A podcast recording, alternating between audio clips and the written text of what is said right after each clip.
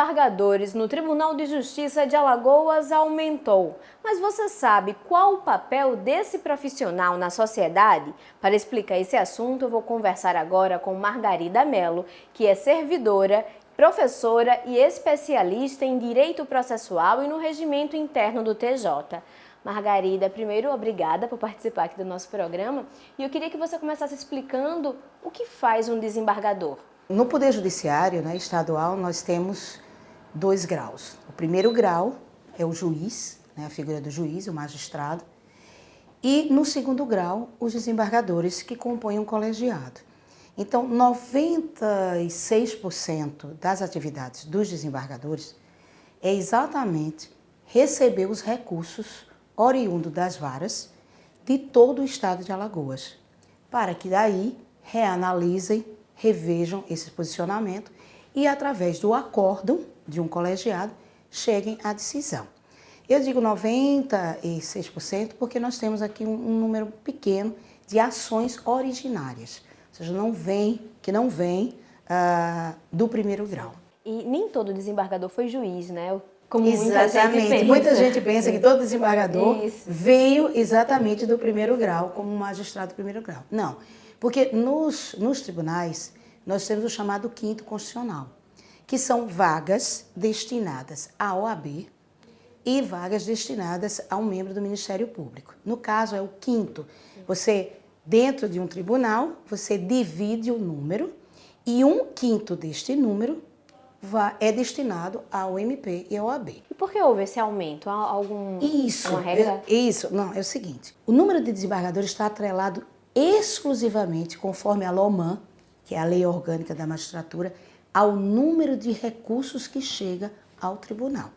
Então, foi através de um número X de recursos que pôde o pleno do tribunal pleitear o aumento de mais três vagas para desembargadores. Com o aumento no número de desembargadores, tivemos também um aumento no número de, da, na quantidade de câmaras, né? Isso, ah, Isso exatamente. E foi criada a quarta Câmara Civil. É? Hoje no tribunal, nós temos sete órgãos julgadores. Temos o pleno, que onde está a totalidade desses desembargadores. Esses 18 desembargadores se dividem em outros órgãos é, colegiados. Então, nós colocamos são três desembargadores na primeira cível, na segunda cível, na terceira cível e na quarta cível. E nós temos apenas uma Câmara Criminal. Essa Câmara Criminal tem quatro desembargadores. Então aqui nós já temos 3, 6, 9, 12 e 4, 16.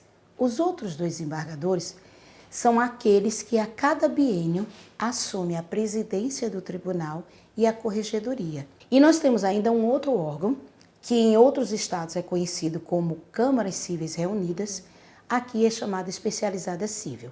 É exatamente a reunião das quatro câmaras. Eu queria que você explicasse também como funciona a escolha de um juiz, no caso, no, nesse, no caso específico de um juiz para ser desembargador. É, tem uma votação, né? Há todo um, um critério né, a ser Exatamente. seguido. É o seguinte, um juiz, ele, ao entrar no Poder Judiciário, né, ele vai trilhar uma carreira.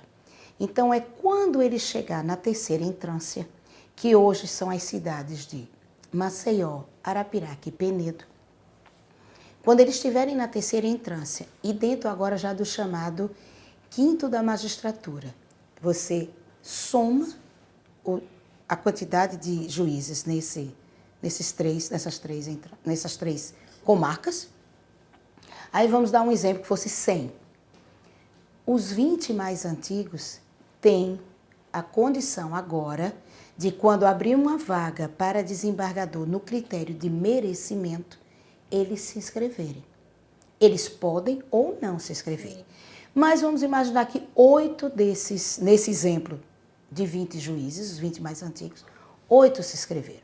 Esses oito juízes vão, através do currículo deles, é receberem agora uma votação dos membros do tribunal. No de antiguidade, é o mais antigo na entrância.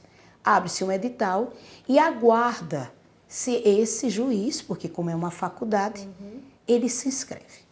Caso ele não se inscreva, abre-se um novo edital para o segundo mais antigo. Então, é assim que o juiz chega, uma vez por antiguidade, uma vez por merecimento. Já o quinto constitucional é diferente. Nós estamos, inclusive, aguardando não é, que a OAB resolva, porque nós temos agora uma vaga para a OAB. Tanto é que vamos ficar agora, dos 18, quatro são quatro vagas, duas para o MP e duas para a OAB. Quem escolhe, nesse caso, é o órgão, né? No caso, Exato. Aí o que faz o presidente do TJ. No momento em que há uma vaga para o OAB ou para o MP, se for para o MP, ele vai informar ao Procurador-Geral de Justiça que existe uma vaga de desembargador para oriundos do MP. Se da OAB, ao presidente da OAB, naquele momento, também. Então, isso já ocorreu. O presidente já comunicou ao presidente da ordem do Estado. E aí vai ser através do regimento interno da OAB que será feita essa divulgação lá. E aí é preciso que o advogado tenha 10 anos de de advocacia comprovada, notável saber jurídico e reputação ilibada. A inscrição pelo regimento OAB vai ser fixada a data da eleição e aí a OAB envia ao Tribunal de Justiça seis nomes. Esses seis nomes vão ao plenário. Sim. E os 17 desembargadores vão reduzir esses seis nomes para três. Esses três nomes vão ser enviados ao governador e caberá ao governador a escolha. Ok, Margarida, muito obrigada pela sua participação aqui, esclarecendo esse assunto tão importante que muita gente tinha tanta dúvida, né? Isso, muitos, muito, a população tem muita dúvida, é, realmente. Obrigada. Foi um prazer. Um abraço. É isso, o Beabá da Justiça fica por aqui. E agora que você já sabe o que faz um desembargador, é só ficar ligado nas outras notícias do Poder Judiciário no site tjl.juiz.br e seguir o Tribunal de Justiça nas redes sociais. Até mais! Do Tribunal de Justiça de Alagoas, Camila Caê.